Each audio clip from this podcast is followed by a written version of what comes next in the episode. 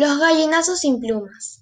En mi opinión, recomiendo mucho este cuento porque nos enseña a valorar a nuestra familia y todo lo que tenemos, ya que muchos niños sin hogar están siendo maltratados y explotados por sus propios familiares o personas desconocidas que se encuentran en la calle. El cuento narra hechos de la vida real y lo cruel que puede ser.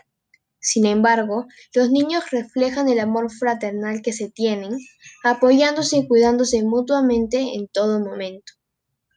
Según el autor, Dos Santos, que es el abuelo, representa la sociedad de consumo del capitalismo, sistema que explota a los pobres. En este caso los pobres serían sus dos indefensos nietos, Efraín y Enrique. Por último, habla sobre la codicia y sobre los daños que puede provocar o sus consecuencias. En conclusión, este cuento nos deja una gran moraleja y fue escrito por el cuentista y novelista peruano Julio Ramón Ribeiro.